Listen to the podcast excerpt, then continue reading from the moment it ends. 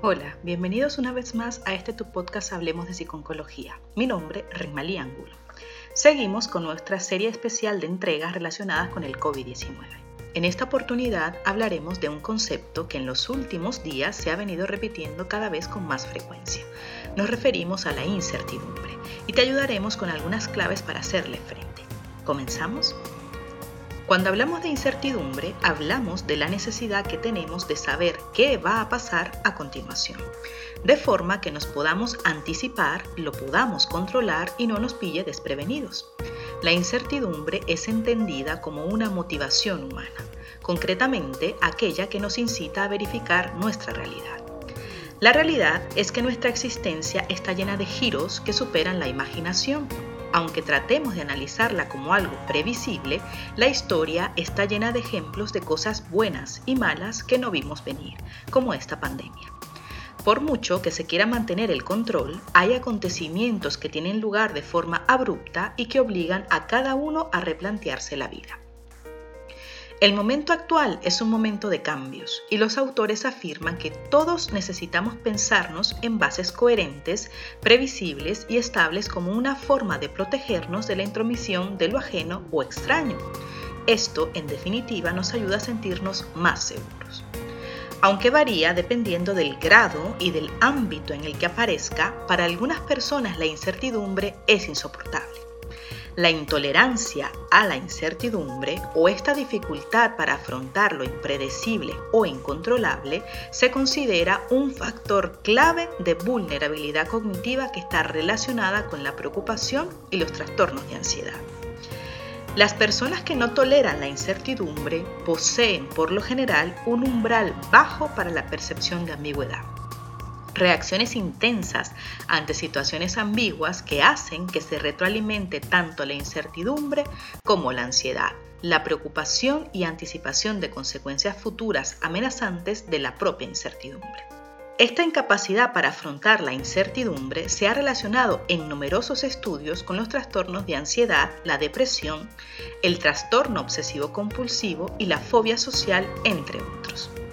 Lo que resulta importante entender, y es el objetivo de este podcast, es que la persona que presenta intolerancia a la incertidumbre tiene que actuar para reducirla, o al menos debe aprender a controlarla para que se encuentre en niveles aceptables. El no saber qué va a pasar y la inseguridad que esta sensación nos crea nos impulsa hacia un intento desesperado de controlar el futuro y anticiparnos como sea a un sinfín de probabilidades. Parece que necesitamos controlarlo todo y más si cabe, como por ejemplo ante el desconocimiento y la espera de una noticia importante, como lo que vivimos actualmente. El no saber es sinónimo de desamparo y por tanto de miedo ante lo desconocido. La incertidumbre se puede manifestar en los siguientes comportamientos. Evadir, y aquí hablamos de evadir responsabilidades, actividades como por ejemplo salir de casa, hablar de lo que ocurre fuera o evitar escuchar noticias, ya que esto provoca mucha incertidumbre y ansiedad. O por el contrario, revisar una y otra vez noticias e información para asegurarse de que todo está siempre perfecto o no tiene errores. O para la búsqueda de certeza puede convertirse en otro síntoma de la intolerancia a la frustración.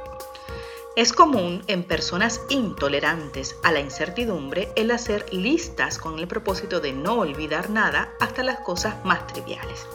No debería sorprendernos que en la incertidumbre la preocupación es un síntoma importante. Y esta, en la mayoría de los casos, se manifiesta con síntomas de ansiedad, pensamientos recurrentes y despistes.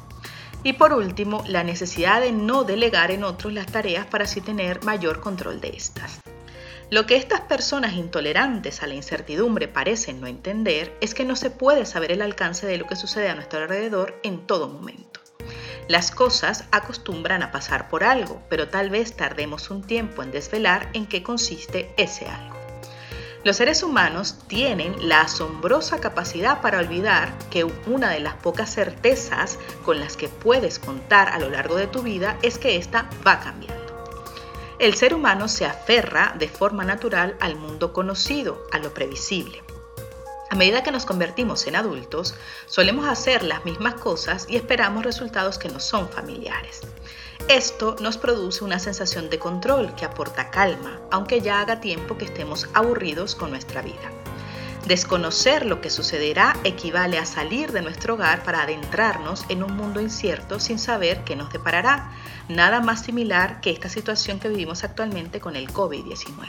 Lo que en psicología se ha etiquetado como zona de confort, y esto ya venimos hablándolo en numerosos podcasts, definido por Bernet Brown, investigadora social de la Universidad de Houston, como aquel territorio donde la incertidumbre, la escasez y la vulnerabilidad son mínimos es decir, donde creemos que hay espacio suficiente para el amor, la comida, el talento, el tiempo o la admiración.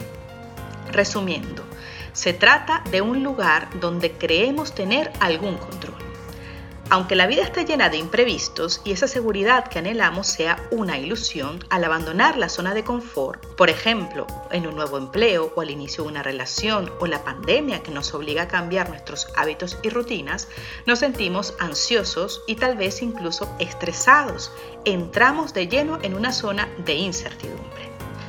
Y para afrontar estos miedos que se generan por la incertidumbre, te compartiré cinco pautas importantes. Primero, recuerda que tus preocupaciones son solo pensamientos. Intenta distraer tu mente para detener la rumiación de ideas y pensamientos negativos. Busca actividades alternativas como leer, escuchar música, hacer ejercicio, ver una película, hablar con amigos, etc. Seguramente te sentirás más tranquilo si dejas de anticipar el futuro, enfócate en el presente, en el día a día. Céntrate en lo que sí puedes controlar en el corto plazo. Hay muchas cosas que puedes hacer, así que no te obsesiones con lo que podría pasar y enfócate en lo que está pasando actualmente. Si te enfocas en lo que puedes hacer para hacerle frente a lo que te genera incertidumbre, como por ejemplo la posibilidad de contagio, las dificultades económicas, la educación de los hijos, y te preguntas qué puedes hacer para afrontarlo, por lo general tratarás de poner en marcha las herramientas, habilidades o apoyos para hacerles frente. Tercero, aclara tus metas y objetivos. Tómate el tiempo de definir qué es realmente importante para ti y qué es opcional ahora mismo. La claridad proporciona dirección y además te permite estar tranquilo respecto a las cosas que no estás haciendo. Cuarto, acepta los riesgos, ya que cuando hay incertidumbre hay riesgos y tendrás que aprender a minimizar y aceptar aquellos que no puedes eliminar como el riesgo al contagio. Y por último, acepta que la incertidumbre es parte de la vida no intentes controlar ni estar seguro de todo todo el tiempo. No puedes predecir el futuro, así que trata de dejarlo ir. Recuerda que si en vez de sucumbir al miedo aceptamos que la vida es cambio y una sorpresa constante, sabremos navegar en el torrente de nuevas posibilidades que nos lleva al futuro. Al fin y al cabo, la vida es incertidumbre, es una permanente exposición a lo inesperado. Para más información recuerda visitarnos en nuestra página web www.hablemosdepsiconcología.com y en nuestras redes sociales con el arroba Hablemos de Psiconcología. No olvides suscribirte a nuestro canal de YouTube y de activar las notificaciones para no perderte ninguno de nuestros episodios. Recuerda que también estamos en Patreon por si quieres colaborar con nosotros. Gracias por escucharnos. Seguiremos hablando.